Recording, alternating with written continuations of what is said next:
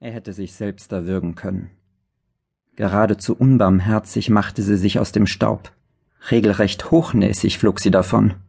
Mit einer widerlichen Leichtigkeit, mit einer arroganten Selbstverständlichkeit. Gleichzeitig kehrte eine erdrückende Last in seinen Körper zurück. Die alte, quälende Hypothek. Fünfzehn Jahre hatte er auf diesen Tag hingearbeitet. Fünfzehn Jahre. Er hatte nichts dem Zufall überlassen die Vergangenheit restlos ausradiert.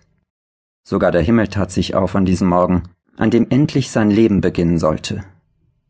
Seit Wochen die gleiche rosafarbene Brühe, Tag und Nacht, und dann waren tatsächlich Löcher aufgebrochen. Ein unwirkliches, türkises Licht verschluckte die Maschine. Die Wolken schoben sich wieder ineinander. Er zerfetzte das Ticket und ließ es wie Schneeflocken auf sich herabrieseln, ging in die Hocke und vergrub sein Gesicht in den Händen. Wenn er doch nur den verdammten Anruf aus dem Kopf bekäme. Bis zum Flughafen hatte er sich eingeredet, dass es sich um einen schlechten Scherz handeln müsse. David lag bäuchlings auf dem Boden und starrte auf das Telefon, das vor einer Ewigkeit verstummt war. Und nun das. Wieso hatte er sich einen Anrufbeantworter aufschwatzen lassen? Und wofür? Die Familie war ausgestorben, seine Freunde interessierten sich schon lange nicht mehr für ihn, und mit den Kollegen, einer misstrauischer als der andere, verbrachte er mehr Zeit als nötig. Trotzdem hatte er jeden Abend, sobald er von der Arbeit nach Hause kam, auf das Display geschaut. Anfangs voller Erwartung, später aus Gewohnheit. Warum musste ausgerechnet gestern Zunächst war es ihm gelungen, jedes einzelne Wort aus seinen Gedanken zu tilgen. Nichts und niemand hätte ihn zurückhalten können. Er war mit Reisetasche und Aktenkoffer ins Taxi gestiegen und zum Flughafen gefahren. Und dann, dann rief plötzlich ein kleines Kind nach seinem Vater. Papa, rief es. Papa, schrie es mit verquollenen Augen. Die riesige Halle, die rastlosen Menschen, und niemand nahm Notiz von dem verzweifelten, alleingelassenen Kind. Er drückte die Wiedergabetaste und zuckte ein weiteres Mal zusammen, als die Nachricht abrupt endete am Abend vor der geplanten Abreise die erste Mitteilung überhaupt und die Scheißkiste blockierte. Ich dachte mir, dass wir uns am Schluss. Aus.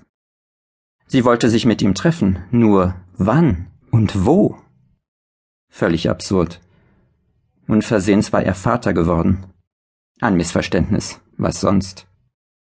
Theoretisch war es natürlich möglich. Hier ist Nicole deine Tochter.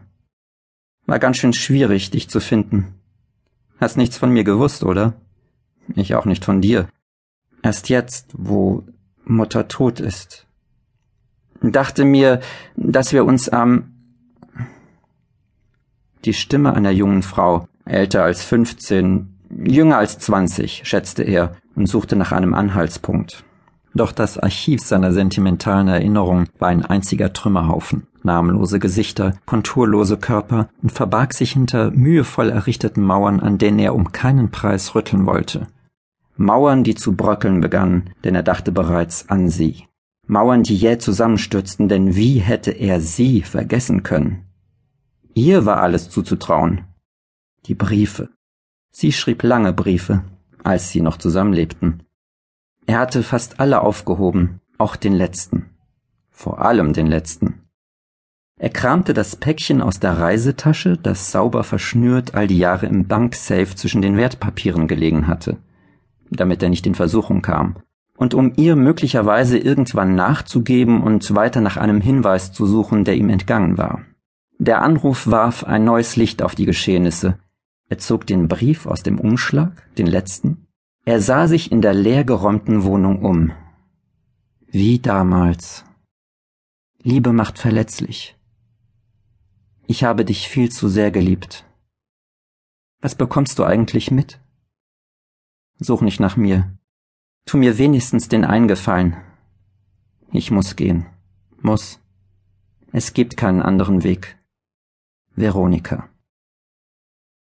Wie lange hatte er sich das Hirn zermartert, um zu verstehen, Liebe macht verletzlich.